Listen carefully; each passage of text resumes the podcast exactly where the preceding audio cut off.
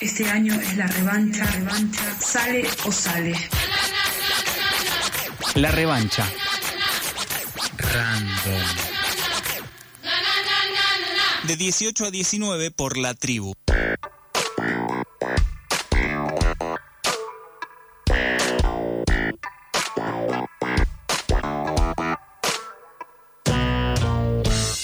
38 minutos pasaron de las 6 de la tarde y como adelantamos más temprano, eh, vamos a tener una entrevista a cuento de que hoy se estrenó eh, la película México 71, un documental eh, dirigido por Carolina Gil Solari y Carolina Fernández y que tiene que ver con el Mundial de México 71. Se llama México 71, no sé si lo dije.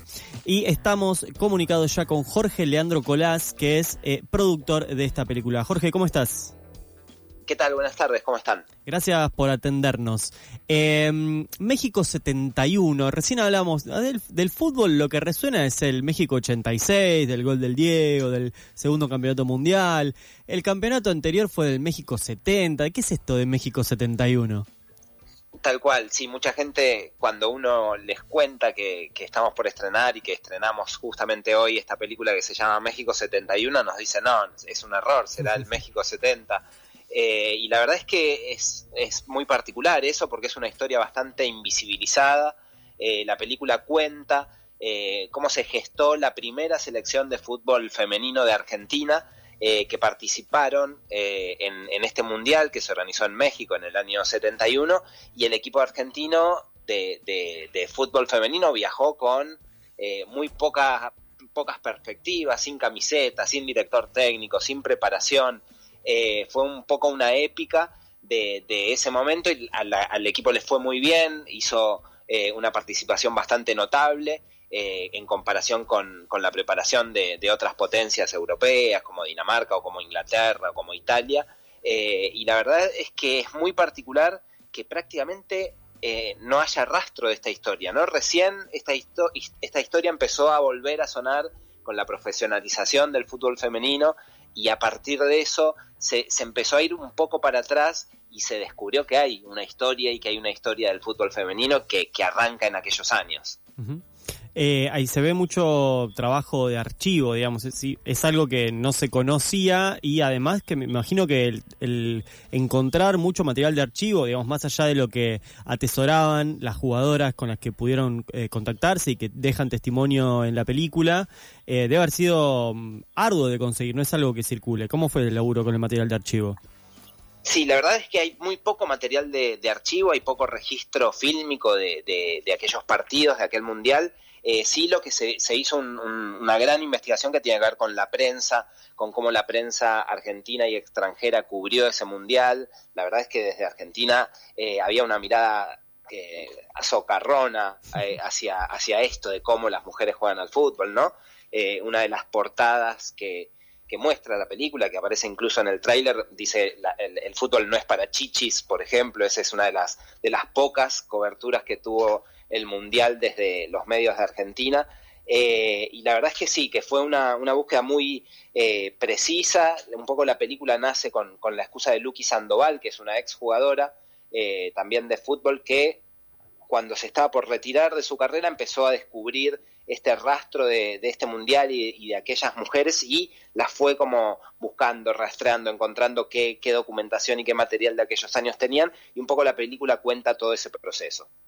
¿Cómo llegas vos, Jorge, a la peli? ¿Ya tenías eh, un contacto previo con las directoras o ellas se te acercan a vos y te proponen la idea?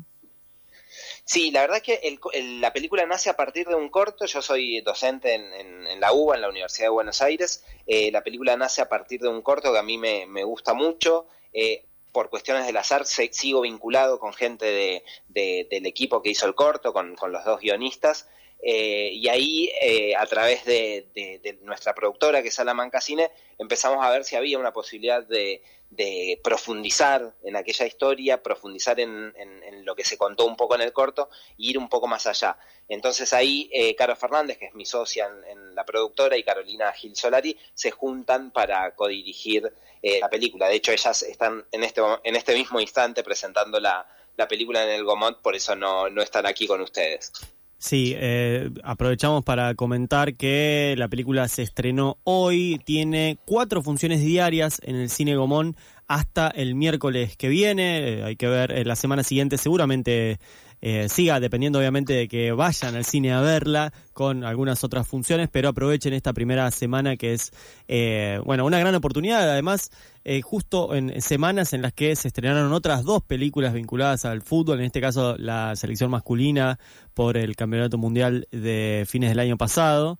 Eh, ¿Estuvo calculado ese, ese estreno casi en sintonía con las otras dos o fue de casualidad?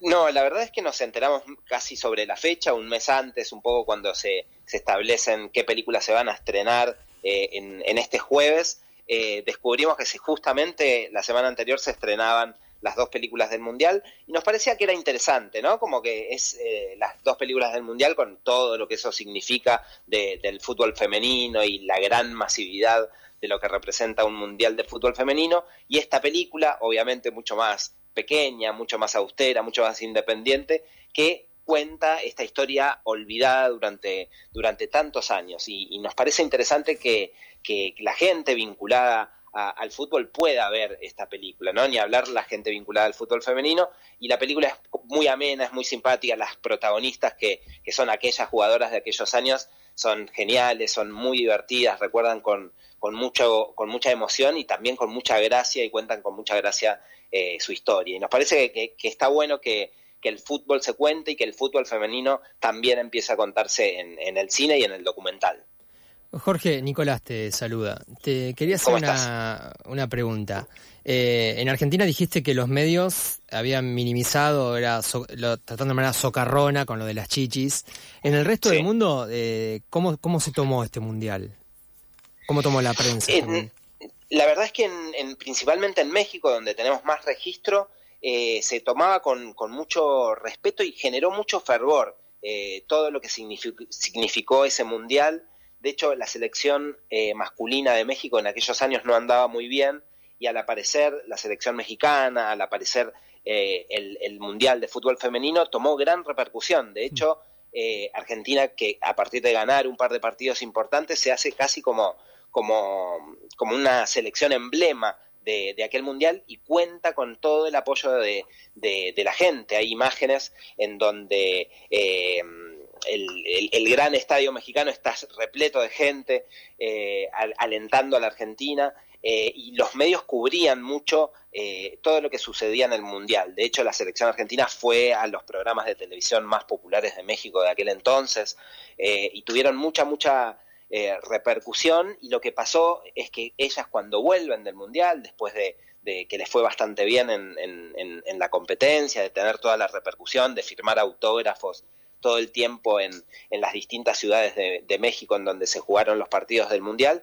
volvieron a, a la Argentina y se encontraron de nuevo con, con el silencio, ¿no? No, no fue nadie a, a, a recibirlas a Ezeiza, ni desde ámbitos oficiales, ni desde ámbitos eh, periodísticos, así que también ellas sintieron en aquel momento como, como un gran contraste en, en, en, lo que vivieron, ¿no? Vivieron un gran mundial, fueron muy respetadas, muy alentadas, idolatradas prácticamente, y al llegar a su país, de nuevo, claro. eh, el silencio y ese silencio que envolvió durante tantos años al fútbol femenino. Mm.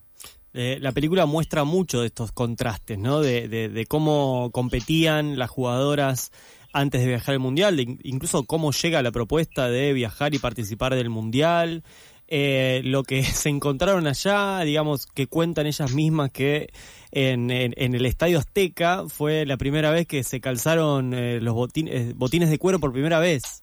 Eh, que no tenían camisetas eh, y un montón de cosas más y estos contrastes de que allá eran sensación eh, el partido que le ganan Inglaterra con eh, cuatro goles de Elba Selva eh, y muchas otras cosas que muy en pequeños puñaditos aparecieron, sobre todo el partido que le ganamos a Inglaterra, eh, aparecieron en esto, como vos comentabas, en el proceso de, eh, de, de, reclamar la profesionalización del fútbol femenino, eh, pero está lleno de estas cosas y está muy bueno eso que repone la película.